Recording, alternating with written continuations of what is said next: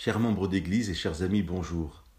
Au chapitre 9 et 12 de l'Évangile de Matthieu, Jésus est confronté à deux situations différentes qu'il conclut de la même manière. Allez apprendre ce que signifie Je veux la compassion et non le sacrifice. Au chapitre 9, il est reproché à Jésus de ne pas partager son repas avec des personnes respectables. Ici, ce sont des collecteurs de taxes et des pêcheurs. Jésus répond que ce ne sont pas les bien portants qui ont besoin de médecins, mais les malades, et qu'il est venu non pour les justes, mais pour les pécheurs.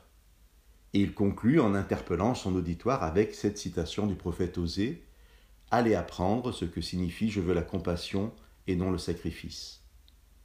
Au chapitre 12, les disciples de Jésus qui ont faim ramassent des épis de blé en traversant un champ un jour de sabbat, et le reprochent en effet à Jésus. Ici, le reproche s'appuie sur une lecture très stricte des interdits de l'Ancien Testament concernant le travail et le sabbat. Mais il y a une base biblique. Mais Jésus va répondre de nouveau, si vous saviez ce que signifie je veux la compassion et non le sacrifice, vous n'auriez pas condamné des innocents. La comparaison de ces deux situations est très intéressante.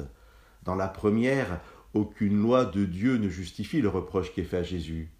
Dans la seconde, les fondements bibliques qui interdisent le travail le sabbat sont assez faciles à justifier. Mais Jésus invite ceux qui font les reproches à comprendre la dureté de leur cœur, qu'elle soit ou non justifiable par un commandement écrit de Dieu. Ici, Jésus fait écho à ce que l'apôtre Paul appellera la lettre de la loi et l'esprit de la loi je peux aisément entendre l'injonction de Jésus comme m'étant adressée personnellement aujourd'hui.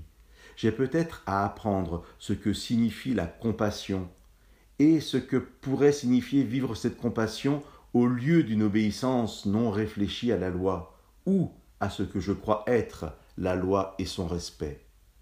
Et pour ceux d'entre nous qui ont ce privilège de connaître Dieu, apprendre la compassion n'est ni plus ni moins que se rappeler déjà comment Dieu a usé de cette compassion lorsque nous sommes venus à lui, comment il nous a pardonné.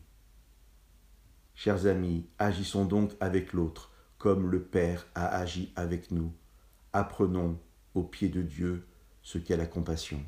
Que Dieu vous bénisse.